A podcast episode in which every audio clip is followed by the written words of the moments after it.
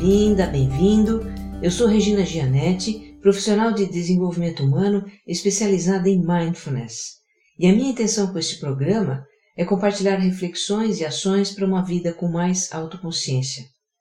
E por que autoconsciência? Porque a gente se envolve com uma infinidade de coisas desse nosso mundo acelerado e hiperconectado e se desconecta de si mesma. Dispersa atenção com muitas coisas que são irrelevantes e não consegue focar nas importantes. Nossa mente viaja no tempo e no espaço e ignora o aqui, agora, que é onde a vida realmente acontece. Para lidar com esse mundo doido em que a gente vive, sem se perder da gente mesma, é preciso cultivar a nossa autoconsciência. Olha, se este é o primeiro episódio que você ouve, eu te convido a escutar também o número zero, em que eu falo com mais profundidade sobre a importância de ser autoconsciente. Está lá no meu site www.vocêmaiscentrado.com.br. É só abrir a página podcast no menu inicial e tá tudo lá para você ouvir. Episódio número 4 Nossa mente divagante.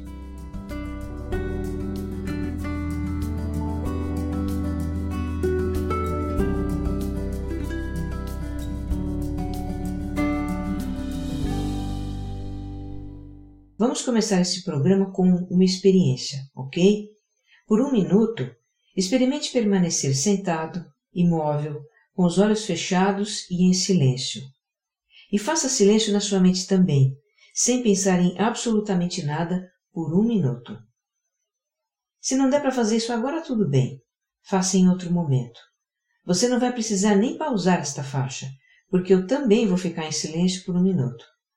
Eu vou tocar um sino para marcar o início do tempo e tocar outra vez quando o tempo acabar. Vamos lá? Sentado, imóvel, com os olhos fechados, em silêncio externo e interno, sem pensar em nada.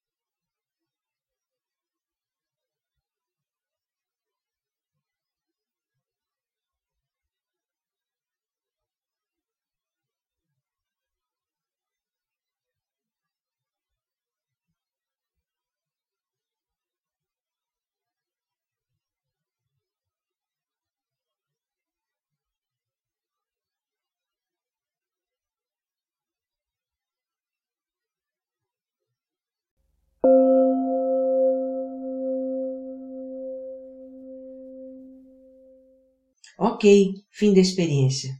Bom, para que você tenha uma referência de como foi a sua, eu vou contar o que aconteceu com as pessoas que já fizeram. Eu já conduzi muitas e muitas vezes essa experiência em palestras e também com os meus alunos do programa de Mindfulness, e o que aconteceu foi o seguinte: fazer silêncio externo foi ok, foi tranquilo para praticamente todo mundo. Um ou outro fez algum barulhinho ou porque tossiu, ou espirrou, ou estava um pouco inquieto e se movimentou algumas vezes. Agora, fazer silêncio interno, não ter nenhum pensamento por um minuto, isso foi muito difícil. As pessoas disseram que não conseguiram, que ficaram pensando o tempo todo, e se isso aconteceu com você também, fique despreocupado, tá? Você é um ser humano normal. O que você vai ouvir agora é para ilustrar o que se passa dentro da cabeça durante a experiência. Escuta só.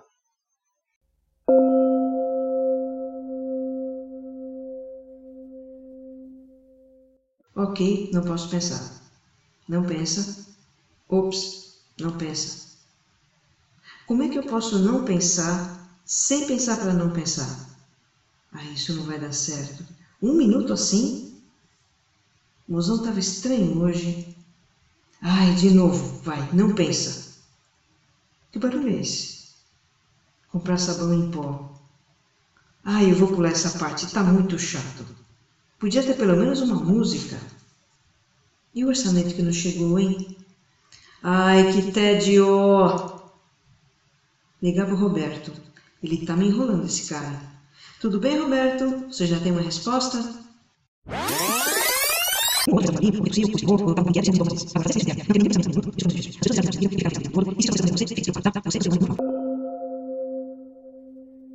Ai, acabou, que bom. É bem isso, né? Essa tagarelice mental é familiar para você? Para mim é. Para todos nós. Na intimidade dos nossos pensamentos, o que se passa em boa parte do tempo é isso: uma conversa conosco mesmos.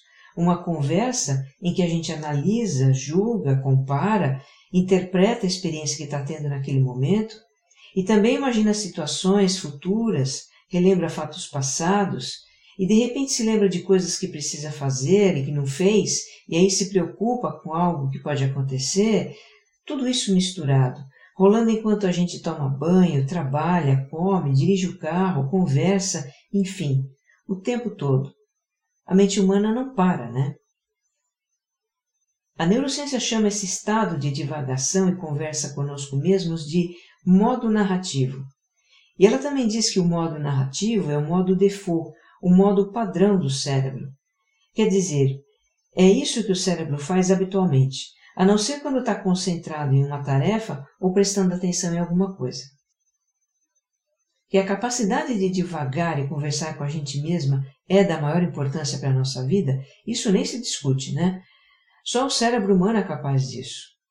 E é graças a isso que imaginamos cenários futuros, fazemos planos, criamos, inventamos, refletimos, tiramos lições do passado, etc. e tal. Mas, como muitas coisas nessa vida, isso tem alguns inconvenientes também. Um deles é que o modo narrativo divagatório é descaradamente invasivo. Ele se manifesta sem ser convidado, porque afinal é o modo padrão do cérebro, né? Então, mesmo sem a gente querer, a divagação surge e nos distrai de alguma coisa que estamos fazendo, nos desconcentra no meio de uma tarefa importante, uma conversa, uma leitura. E isso, se acontece muito, atrapalha. Outro inconveniente da divagação é que, com muita frequência, a nossa mente está fazendo uma coisa enquanto o corpo faz outra.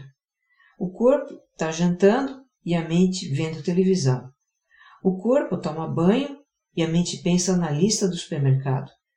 Quantas vezes o corpo está cansado, aconchegado na cama, querendo dormir, e a mente a mil por hora, pensando em problemas do trabalho, fazendo agenda para o dia seguinte, respondendo e-mails, sei lá. Olha, tá aí uma das causas da insônia, viu? A nossa mente divagante, galopante, que não desliga, não se rende ao sono. O fato é que a mente e o corpo estão quase sempre em lugares diferentes. E disso resulta um efeito nem sempre desejado da divagação, que é acionar o piloto automático. Se você tem acompanhado esse podcast, já sabe que o nosso cérebro automatiza uma infinidade de rotinas, hábitos e tarefas mecânicas, e com isso nós podemos fazer muitas atividades sem prestar atenção, né? Pois então, a divagação anda de mãos dadas com o piloto automático. Um reforça o outro. Se eu estou fazendo uma coisa automática, a minha mente fica livre para divagar. Se eu estou divagando, eu faço coisas de forma automática. E essa combinação, embora seja útil em algumas situações, muitas vezes produz distrações, erros, micos, pequenos e grandes desastres. A divagação também tem um lado sombrio. Ela é a fonte de onde brotam os nossos pensamentos mais obscuros brotam as preocupações com o futuro, que provocam ansiedade, brotam as ruminações com o passado, em que ficamos remoendo o que já aconteceu, brotam pensamentos que alimentam a culpa, a lamentação, o negativismo, o autojulgamento, a mágoa, a raiva. Como disse aquele artigo da revista Science que eu citei no episódio zero, uma mente divagante é uma mente infeliz. Os autores do artigo contam que numa pesquisa com milhares de pessoas, em quase 60% do tempo que as pessoas divagavam, elas se sentiam infelizes.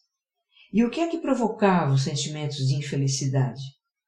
Eram os pensamentos que elas estavam tendo naqueles momentos.